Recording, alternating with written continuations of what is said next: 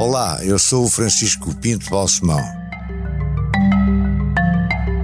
Este é o podcast Deixar o Mundo Melhor.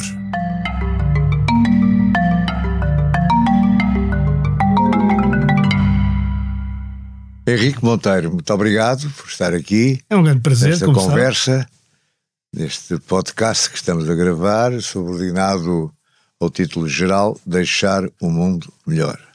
Uhum. Acha que é um título muito ambicioso? Não, quer dizer, depende do que nós consideramos melhor, em que aspectos é que consideramos melhor.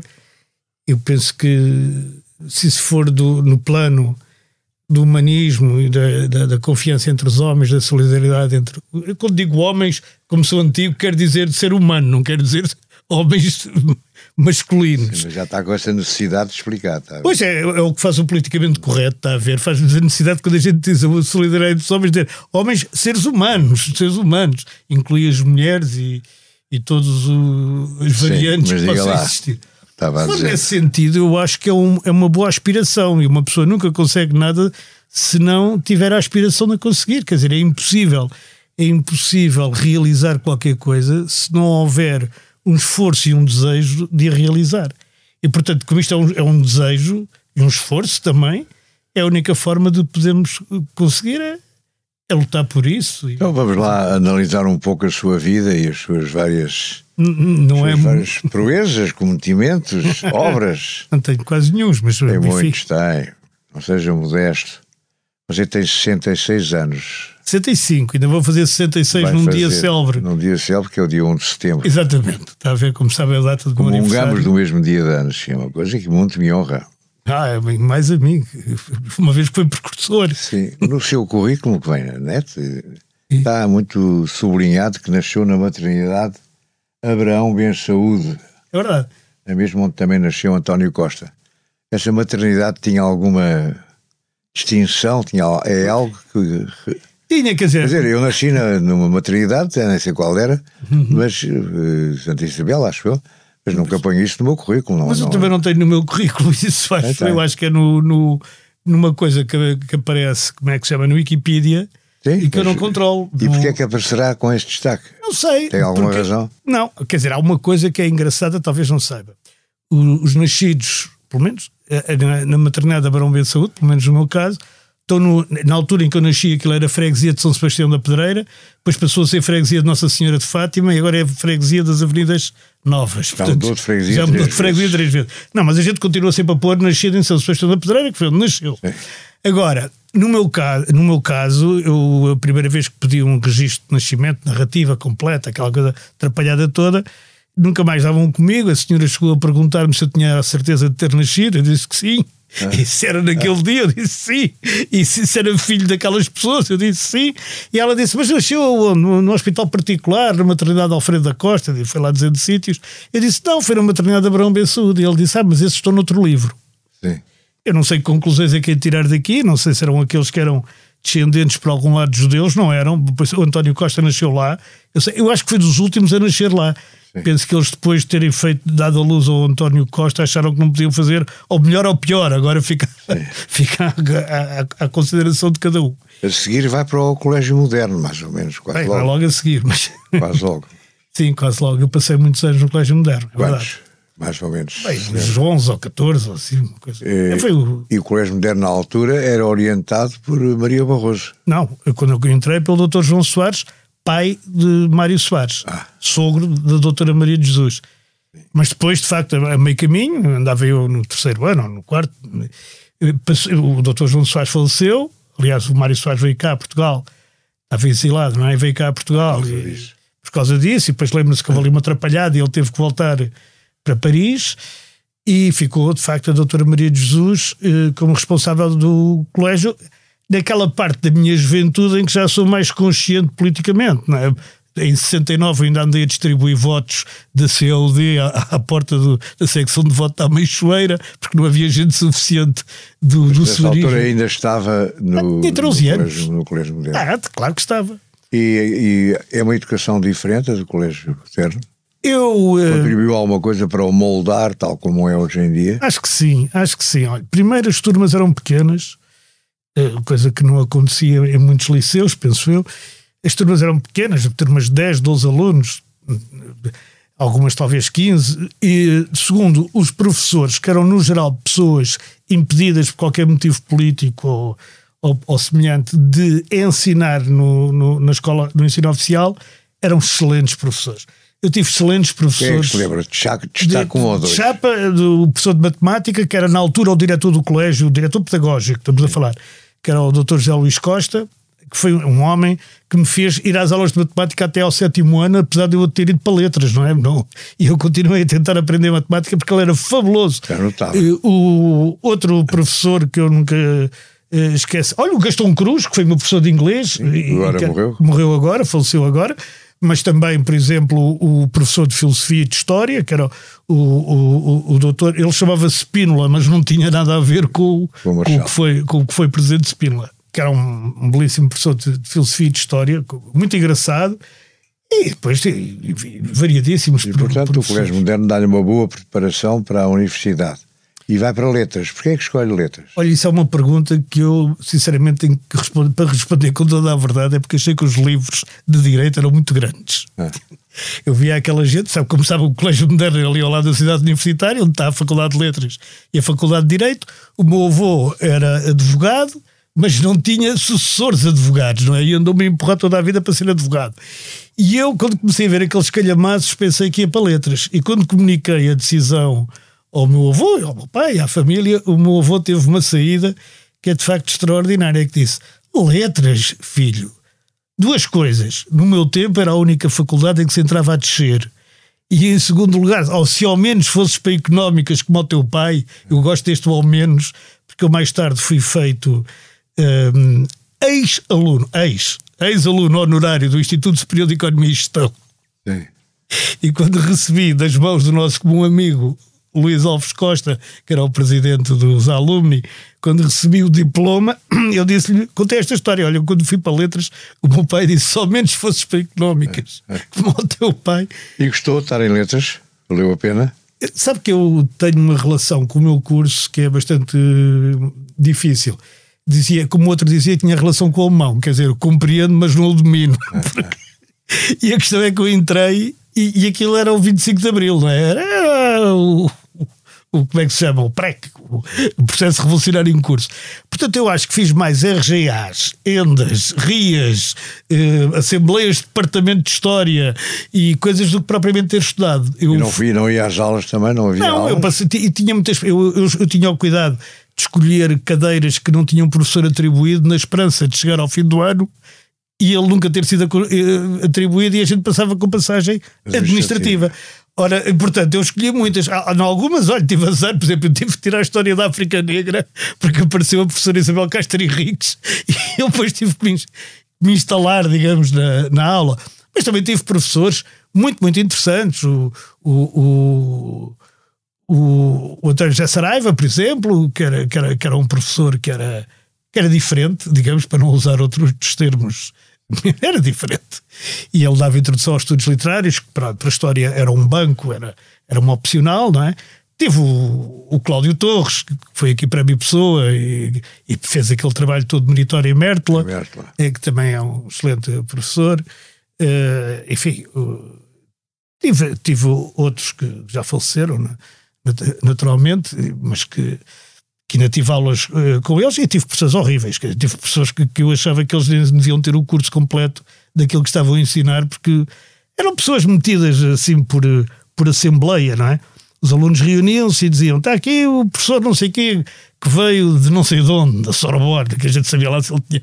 Que, alguns tinham vindo, como aquele primeiro-ministro que a gente teve, que agora não me lembro o nome, tinham vindo da Sorbonne e tal. E eu, também, pronto, depois ele ia dar aulas, sei lá, de economia política. Eu lembro-me de ter o exame de economia política com um determinado professor, que ainda é Ana. Não pode identificá-lo. É, posso, era o Zaluar Nunes Basílio, mas não interessa. E ele diz: descreva-me a lei da baixa tendencial da taxa de lucro. E eu disse assim: ah, pá, professor, não me lixe.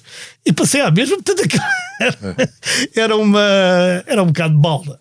Portanto, foi um curso um bocado à balda. Foi um bocado à balda que só foi terminado por. Nunca chumou Chumbei, então não chumbei, por amor de Deus. Mas perdeu um ano? Perdi vários, quer dizer, eu sou estudante de longo curso, ou ah, seja, é? eu nunca chumbei no sentido em que eu era esperto e, portanto, anulava a matrícula antes de, antes de chumbar, não é? E, portanto, com a matrícula anulada, não se chumba. Portanto, desse aspecto, eu Então, quantos anos andou nisso? Tem uns oito. E entretanto. Mas já era, entretanto já trabalhava também. Eh, Mas entretanto apareceu um jornal chamado Voz do, do, Voz do Povo. Do Povo. Mas ele já existia, esse jornal. No, no, Sim, que era ligado ao UDP, não era? Quando me convidaram para ir para lá já não era. Tinha acabado de fazer uma cisão, aquelas cisões inúmeras do esquerdismo, não é? Sim. Com o UDP, e portanto estava fora Mas do o Henrique, naquela altura, era, era extrema-esquerda. Tinha sido, já não era bem. Ah, não? Porquê? Porque. O que é que me fez mudar? O que me fez mudar foi muitas coisas. Primeiro, nós antes de 25 de Abril éramos quase todos esquerdistas, porque éramos contra a guerra colonial, basicamente éramos contra a guerra colonial. Em segundo lugar, o Partido Comunista, que era outra hipótese sempre, não é? De, de extrema esquerda, ou de esquerda muito radical. O Partido Comunista defendia que se devia ir para, para, para a tropa, devia ir para, para as Forças Armadas e depois, eh, nas Forças Armadas, doutrinar os outros militares se calhar tinham razão, porque o 25 de Abril, de alguma forma, também se pode ver a isso. Mas nós éramos mais a favor da deserção pura e simples, quer dizer, não ir, ir fugir, não, não, ir à, não ir à tropa, não, nem sequer lá por os pés. E, e, e, o certo é que eu, em 1972, 74, 74, mas antes de 25 de Abril, tinha que dar o nome para a tropa e não dei. Portanto, já entrava acho que na categoria dos refratários. É, também é verdade, tinha tudo preparado para ir para Bruxelas estudar, porque eh, então, a minha família era a, favor. A ligação ao UTP ou ao, a... Eu nunca tive uma ligação bem ao UDP, eu era do CMLP. De... Isto agora é muito difícil explicar, porque era a Organização Comunista Marxista Leninista Portuguesa, que tinha como frente uma coisa chamada Frente Eleitoral Comunista Marxista Leninista. Isso é, quase impossível de é, é quase impossível. Agora, se me perguntar que divergências é que a gente tinha com o DP, eu consigo dizer que acho que havia um problema sobre o inimigo mais perigoso e o inimigo principal. Mas eu também já não me lembro muito bem. No outro dia tive a oportunidade de estar nos anos do professor João Carlos Espada, onde estavam vários. Também... Era um dos membros do seu grupo mais íntimo. Não, não era, ele é que era mais do, da CMLP, era outro grupo. Sim. Também estava o professor Nuno Crato, que era também de outro grupo e tal. Mas este jornal envolvia o, o Crato, envolvia, o espada. envolvia Espada. Crato. Exatamente o João Mesquita, o José Manuel Fernandes. José Manuel Fernandes, exatamente, que é mais novo que eu. Éramos os dois mais novos. O João Mesquita, que foi muitos anos Quanto presidente tempo é que durou este jornal? Não sei, porque eu, eu, acho que ele começou logo a seguir ao 25 de Abril. Quando eu entrei, ele já tinha vários anos e tinha eh, eh, rompido com a UDP. Portanto, eu quando entro, eh, aquilo já não era da UDP. Mas ainda era... Grande, boa parte destes nomes que acabámos de citar evoluiu rapidamente para a direita. Para a direita, não. Para a razoabilidade. Ah, bem. É, que é uma coisa diferente da direita, que eu não sei se, é, se é, alguns poderão ser de direita, também não há mal nenhum nisso, não é? Pois não, não, Outros, tô, não estou a dizer que haja mal. Eu sei que não, também era, era, demais. E sempre foi tão rápido essa evolução? Não foi assim tão rápida, não, não, foi muito rápida. Nós em 76, com a morte de Mao Tse-Tung, eh, já ninguém se lembra, mas Mao Tse-Tung, Mao Zedong, como se diz agora, era o, o grande líder dos esquerdistas maoístas cá em Portugal, ele morre e o poder a seguir que, que lhe sucede, a primeira coisa que faz é vingar-se dele e do bando dos quatro, entre os quais a mulher dele, não é? é e, e, e apaga-os das fotografias e tal. E aquilo tudo, tudo a nós. Repare que nós tínhamos vivido em ditadura, não sabíamos nada. Depois apanhámos toda a fase do PREC, em que não sabíamos nada do que se passava noutros sítios, porque tudo o que se passava cá já era suficientemente confuso para nós nos entretermos. E, e o Mao Tse-tung morre em 76, num período de normalização já da democracia portuguesa, não é? E quando ele morre, nós percebemos que andávamos enganados. Quer dizer, nós acreditávamos, eu pelo menos acreditava que aquelas palavras de ordem, que mil, que mil flores desabrochem, que sem escolas rivalizem, Sim. significava que havia um debate público, que havia um debate uh, a sério. Depois começámos a perceber que aquilo era uma ditadura tão má ou pior do que a ditadura da, da União Soviética e fomos-nos afastando. Em grupo ou um de cada vez? Foi mais ou menos um de cada vez, alguns em grupo, mas também muitos um de cada vez. E, e sobretudo, nós percebemos uma coisa que eu acho que é ir ao fundo da esquerda: é que uma doutrina ou uma ideologia, se quiser falar assim, que seja unívoca ou que seja que tenha uma explicação para o mundo todo, como é o marxismo, é necessariamente totalitária. O Henrique Monteiro, entretanto, depois vai para o Porto trabalhar. Não, eu trabalhei sempre em Lisboa, para o Jornal do Porto, Sim. mas em Lisboa. Sim. E Bom, depois foi para o Porto. Não, não, não, eu nunca, tive, eu nunca vivi aí, no Porto. Trabalhava em Lisboa. Trabalhava em Lisboa para, para... Notícias da Tarde, para o Jornal de Notícias, que eram os jornais do Porto. E, e, portanto nunca viveu no Porto? Nunca vivi no Com pena minha, que eu gosto muito do Porto, mas não, nunca vivi. As suas raízes, no entanto, são Beirãs, são. Viseu, Vila Nova de Paiva. Vila Nova de Paiva mesmo, ali de todos os estados. E atualmente até é proprietário rural em Vila Nova de Paiva. proprietário rural é uma coisa que só estou diz para gozar comigo. Eu tenho uma casinha com um terreno à volta. É, é um terreno que há como uma área aceitável. Ah, é aceitável para quê? Não, não chega para nada. Não, nem, não, nem, esteja a perguntar nem, a mim, nem, para, nem para o primeiro buraco do golfe. Portanto, não chega mesmo para nada. É. E essas raízes beirãs é algo que cultiva bastante. Porque eu, eu gosto, eu, gosto, gosto daquela, gosto das pessoas, gosto da terra, gosto de Viseu. Acho Viseu uma cidade muito simpática para se viver. É uma cidade média que tem tudo, que tem uma grande cidade, sem ter muitos inconvenientes que as grandes cidades têm. Devo-lhe dizer que se houvesse bons jornais em Viseu, se isso fosse possível economicamente, eu gostaria imenso de ter feito carreira em Viseu. Se isto fosse como nos Estados Unidos, não ter que estar na capital. E gosto, e gosto da, da terra dos meus avós, dos meus bisavós, que aliás são todos do mesmo conselho, apesar dos meus pais terem conhecido em Lisboa. E vai lá muito. Vou lá muito, tem lá uma, uma casinha com, com um pequeno terreno à volta. É tal, que tal, não, não sou proprietário. não é lá não há latifúndio, portanto é a primeira coisa que desmente é a ausência de tal de latifúndio na Beira Alta, que fica nas terras do Demo, como o Aquilino, que era primo do meu avô, lhe chamou. E, e que são terras do Demo porque justamente e não dão nada. Menos ninguém. um dos seus romances passa-se lá. Um dos meus romances passa-se lá. Exatamente. Papel Pardo, o primeiro hum, romance, romance que eu fiz, passa-se lá. E, e, depois, quantos livros é que escreveu depois? Três? Hum, três, sim. Kiribati. Tem o Repórter de Kiribati, antes disso Toda uma Vida, que, é, que, que, tem muito a ver com a Guerra Civil de Espanha e com, com os refugiados espanhóis cá em Portugal. E o, o Kiribati, que é um grande gozo com o jornalismo e com, e com o Aldrabice, em que o jornalismo cai muitas vezes, olha, nas guerras e, na, e nas coisas. E, e depois o, o, outro livro, depois tem aqueles das cartas de comendador, e depois tem um também que é os grandes discursos da história, que me deu muito gozo eh, escrever, porque são uma série de discursos imortais escolhidos. É uma edição com a Guerra e Paz? É, é uma edição com a Guerra e Paz, com o Manuel Fonseca, com o nosso amigo Manuel Fonseca, exatamente. E, mas voltando aos romances, é algo que de repente sente-se obrigado, inspirado, motivado e enquanto não acabar não, não, é, é, não para. É, eu não tenho, é um tenho vários romances na cabeça. Ou é uma coisa que demora, demora, demora?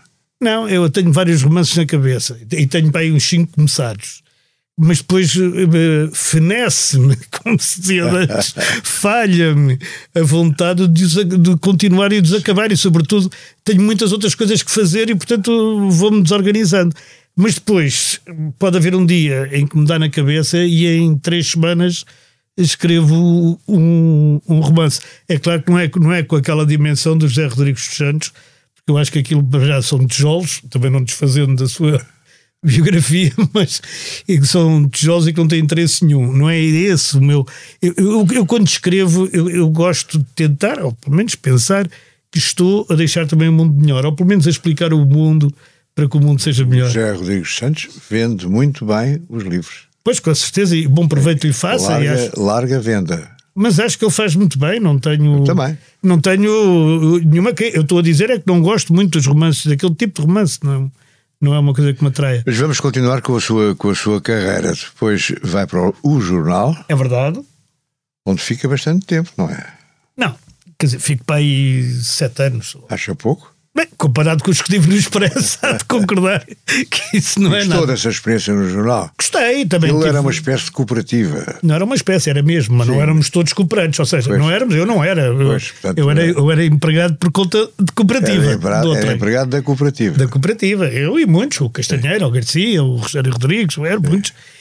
Mas enfim, entre os cooperantes e os não cooperantes, fiz lá bons amigos. Alguns vieram para também para o Expresso. E gostou? Começar, gostei. Está Foi, foi para si um ponto, um salto qualitativo na sua carreira jornalística. E não só na conta bancária, porque fui ganhar muito mais. e, e, então, e então, mas também foi na. na aprendi. Há, há, há gente que, que, que Francisco conheceu muito bem, que foram ótimos professores. O Carlos Cassos Monteiro, o Manuel Bessa Múrias, o Assis Pacheco, o Afonso Praça, o Zé Carlos Vasconcelos, que ainda se mantém no ativo como diretor do Jornal de Letras. É, muito mais, que agora, além dos meus queridos amigos Rogério Rodrigues, que já faleceu, o Zé Pedro Castanheira e o João Garcia, que estiveram aqui no Expresso. E o Zé Pedro Castanheira e o, e o João Garcia vêm consigo ao mesmo tempo. Ou venho eu com eles, porque eu entre 15 vem, dias depois. Vem o Henrique com eles, vêm os três Exatamente. para o Expresso, quando se dá aquela saída em massa de pessoas do, do Expresso, esfiada pelo Vicente Jorge Silva, Exatamente. que vão para o público. Exatamente. E aí entrou numa nova fase da sua vida. Felizmente ainda hoje se prolonga. E ainda hoje se prolonga, onde também contracenei, digamos, com gente muito interessante e com pessoas que também que me ensinaram muito, onde aprendi bastante e onde eh, pela primeira vez tive, pela primeira vez, eh, não é bem, mas, mas a, a sério, cargos de desfia no jornalismo pela primeira vez foi no Expresso. Também entrei no Expresso com 32 anos, eu sei que é uma coisa que não parece porque ainda pareço muito novo, mas já, já lá vão 34 anos quase. E sempre com José Pedro Castanheira e João Garcia, é, os três juntos. Sim, eu, eu, eu, eu convidaram-me. Depois, quando eu... o José Pedro Castanheira é presidente do Sindicato Jornalista, eu também sou da direção. O Henrique Monteiro ajuda, também faz parte da direção. Faço. Há aqui uma, uma ligação interessante que se mantém. É, é curioso. Eu sou testemunha disso e com muito prazer. É, é curioso, eu sou amigo dele, como sou, amigo, sou muito amigo também do João Garcia, que também fez parte da direção do sindicato, e eu acho que a nossa aproximação se fez aí. Quer dizer, a minha e o Zé Pedro Castanheira é no jornal. Sim. Também. E, e, é também no Colégio Moderno, mas já na segunda geração. Ele ia pôr o filho e eu ia pôr a filha. E portanto encontrávamos à porta do Colégio Moderno. Mas uh, o. E depois que eu fui amigo dele, até, até hoje, e o e do João Garcia também, embora o João Garcia tenha entrado no jornal uma fase já um ano só antes, ele só lá esteve um ano, portanto. Eh, Sim, está bem. Está, mas depois, vi, e depois eles vieram para o Expresso e eu vim para o Expresso por causa deles. e eles... o Henrique, eh, ao fim de algum tempo de estar no Expresso, é, é nomeado, convidado para diretor do jornal em 2006. 2005. 2005. 2005, no, nos anos, no dia de anos da, da, daquela senhora que nós conhecemos ambos muito bem, chamada Mónica Balsemão, 8 de ah. abril de 2005. 2005. É a substituição de José António Sarava. Não. Ah, não, estamos a falar de coisas diferentes. Eu, eu desculpe. Entrei em 95 para a direção do Expresso. Sim, é para a direção, mas para diretor. Para diretor em 2006, tem toda a razão. Sei já, bom. Pois, tem razão. Aliás, faz que foi o Soutor que me nomeou. Então eu tinha aqui a minha data certa, você anda então, aqui. Não, é que eu percebi para a direção e não para o diretor.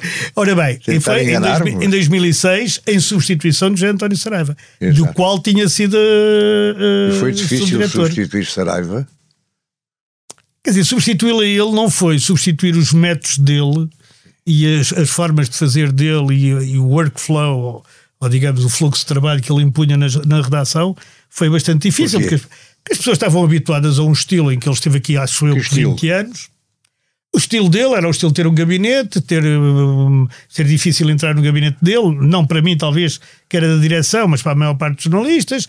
Era um estilo em que as pessoas estavam todas muito espartilhadas, era um estilo em que não havia verdadeiramente planificação, aquilo era o que chegava, era um sistema de caçador-recoletor, como ele chamava pessoas apanhavam umas notícias, depois juntava-se tudo num molho, mas não era nada planificado, não era, não era nada discutido, não era nada. Uh, aliás, uh, apesar, eu quando entrei para o Expresso ainda se discutia a edição em plenário de redação, porque éramos só para aí 20 e tal ou 30. Depois aquilo começou a encher muito também, com colaboradores e com isto a e com falar da reunião de segunda-feira. Sim, sim, em que eram só jornalistas a discutir o jornal, não é? À segunda-feira. Foi uma coisa que eu instituí como diretor do Expresso. Bem sei, mas e que ainda persistia. ensinar o Padre Nosso ao Vigário. Não, mas ainda persistia quando ele, quando ele foi diretor. Mas depois o Expresso ficou enorme, era impossível fazer reuniões assim. E depois, quer dizer, ele tinha um estilo em que havia uma parte em que ele controlava tudo e outra parte em que ele não queria saber de nada. Isto é na, na minha análise, sem querer estar a ser injusto, porque naturalmente ele há de ter. E o seu período como hum. diretor eh, foi longo, relativamente longo. longo. Cinco anos. Sim. Cinco anos. Uh, foi, uma, foi uma fase muito interessante e importante do Expresso, a mudança de formato, por exemplo. Exatamente. E o ato de coragem que naquela altura isso representou. Era, e a Vitória, era, que representou também. Na altura era, e acho que aí. Tens saudades desse tempo?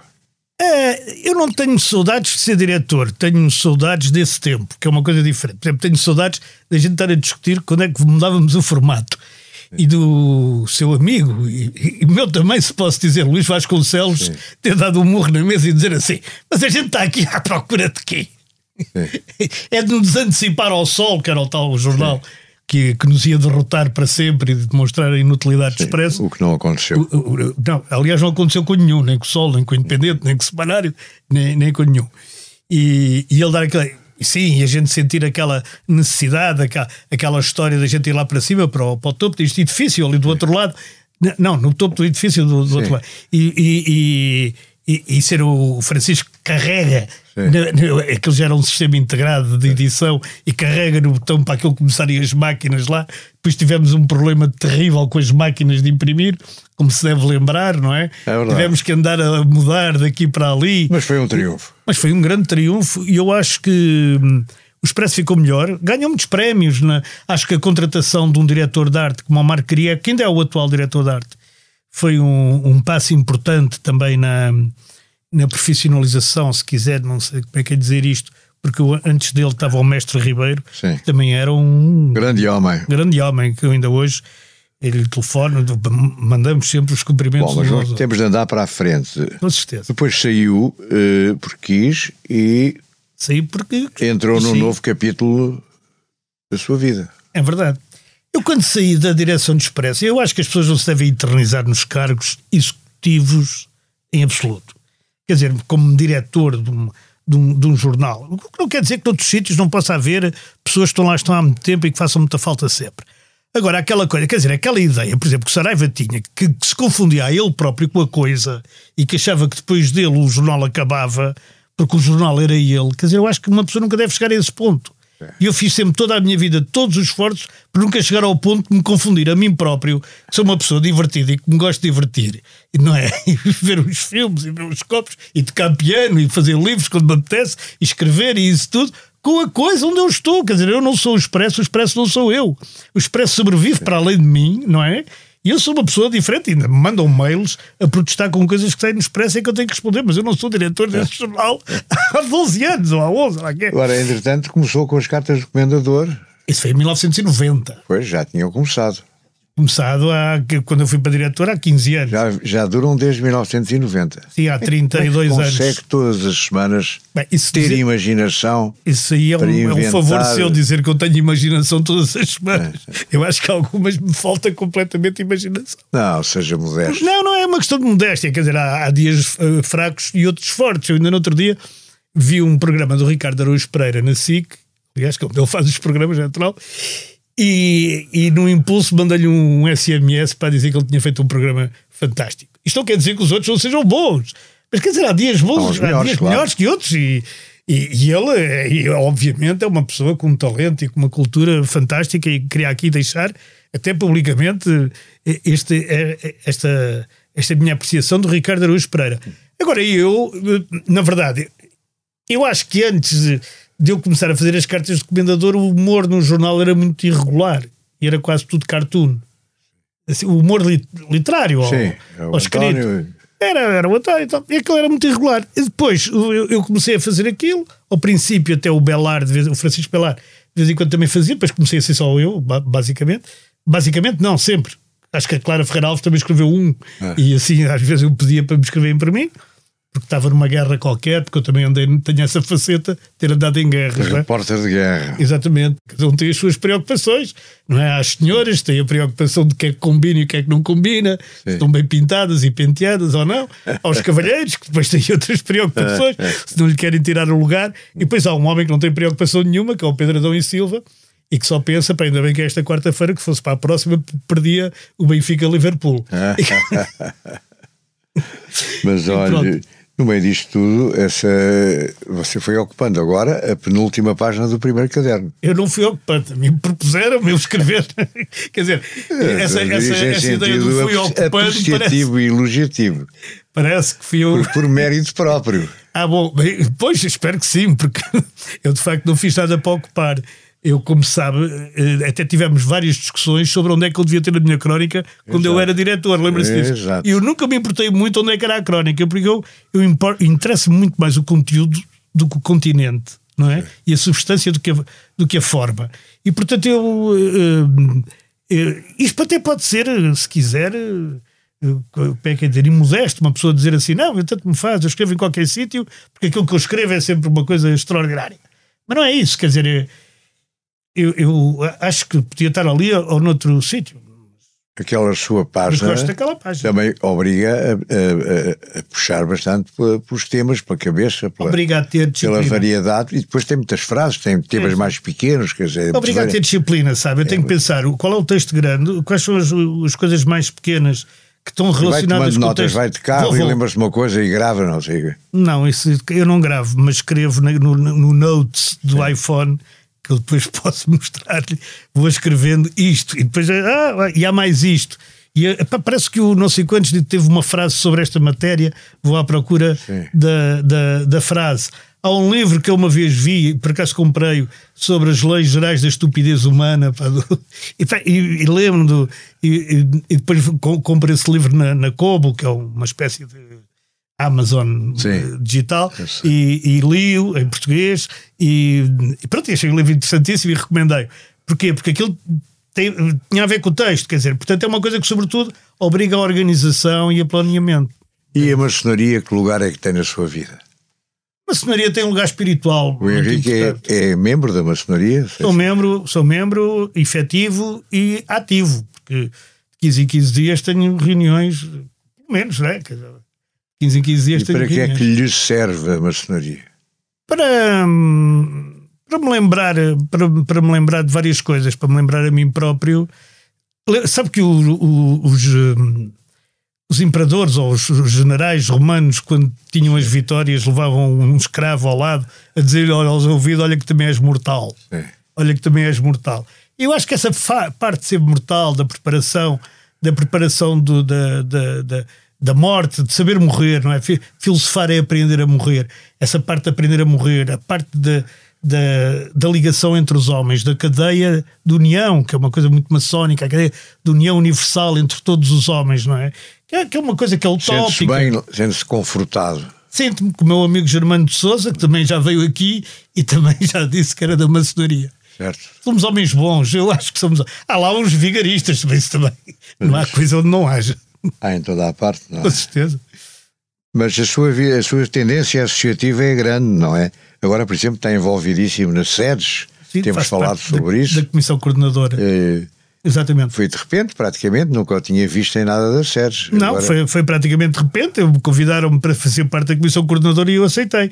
É aquilo como não é pago, eh, não tenho, quer dizer, não tenho retribuição nenhuma que não seja uma retribuição intelectual e devo dizer que é muito grande conheci na SEDES e tenho conhecido agora, por exemplo, até pessoas generais, como o jornal João, João Vieira Borges, que ontem teve na SIC Notícias, e, e, que são pessoas fantásticas, que sabem imenso, e outros, economistas. E então dedica-se, aí dedica-se mesmo. É, não é, quer dizer, mais do que me dedicar, ouço muito, não é? Tenho reuniões com eles e ouço o que eles têm a dizer. E gosta muito... disso, gosta de estar ativo. Eu gosto de aprender, nem que sabe, não, não sei para quê. O, no outro dia o Nuno Crato deu a sua aula, a última aula, Sim. não é? Porque teve que abandonou fez 70 anos, e ele disse: Eu gosto de aprender, mesmo que não saiba o que é que me serve aprender isto. E eu também sou assim. Eu gosto de aprender coisas. Não sei para que é que me serve, mas quer dizer, pode, pode ser que nunca me sirva é na bom. vida. Era como eu estudei matemática até ao sétimo ano sem precisar, não, porque não tinha exame de matemática para entrar em letras. Só para acabarmos, o piano, eu já o ouvi tocar piano, você toca piano muito bem, você toca piano por música, não é assim uma brincadeira de tirar umas músicas do ouvido. Uh, Bem, eu duvido, aliás, uh, sou muito bom. Uh, faz parte também da, da sua vida. Faz, é verdade. É, é verdade. Reserva uma parte do seu tempo ao piano. É, o piano e a música. Eu, eu trabalho sempre com música. E toco, tocava, eu, posso, eu não posso dizer que toco agora, tocava piano todas as manhãs e às vezes ao fim da tarde. Infelizmente agora, isto são coisas da idade, tenho uma coisa qualquer nos dedos não sei como é que não se chama. que uh, guitarra, por exemplo, eu também tocava, mas isso era, era um complemento do piano, nunca aprendi formalmente. Guitarra deixei de poder tocar, porque a maneira como se põe as mãos é. Mas o piano difícil. também? Não, o piano não, ainda consigo tocar, mas não consigo já tocar durante muito tempo. Eu podia estar a tocar 3 horas. Não... E, hoje... e compra pautas novas e toca música Agora já novas, não se compra. Ou é sempre, ou é sempre a mesma coisa? Faz o download da internet. É sempre o mesmo repertório ou vai. Quer dizer, o repertório vai, vai se alterando, mas o repertório, quer dizer, eu tenho uma parte de repertório, digamos, é que eu tenho repertório, não tenho repertório. Mas quer dizer, eu muitas vezes estudo partituras que são quase todas clássicas, as que eu estudo, não é? Não me lembro de ter estudado uma. Algumas também não são clássicas, são bossa nova e, e, são coisas assim. Mas eh, no geral eu vou buscar isso à internet e, e algumas custam dinheiro, outras estão, são de borla. Deixar o mundo melhor tem o patrocínio da Hyundai. Juntos avançamos para uma mobilidade mais sustentável. Porque o que move a Hyundai hoje é garantir um mundo melhor às gerações de amanhã. Hyundai. Mudamos o futuro. Estamos a chegar ao nosso tempo uh, pelo seu trajeto, que acabamos aqui de ouvir, que é muito rico muito variado. Uh, deixou o mundo melhor, ou procurou deixar o mundo melhor em várias áreas. Tem um objetivo principal agora, daqui até ao fim da sua vida?